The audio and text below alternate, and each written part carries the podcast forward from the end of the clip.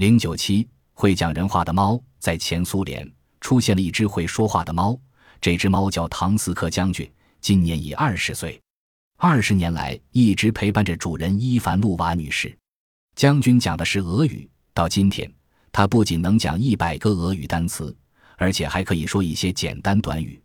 将军基本上可以把脑子里所想的都表示出来，如我想吃东西，多谢，我要出去走走等。主人伊凡露娃女士说，每当她感到肚子饿或者想上街时，都会讲出来的。如果不满足她的愿望，她就会大发牢骚。不过她很有礼貌，喂她吃饱后就会讲多谢。逛完街回来就会对我说：“我回来了。”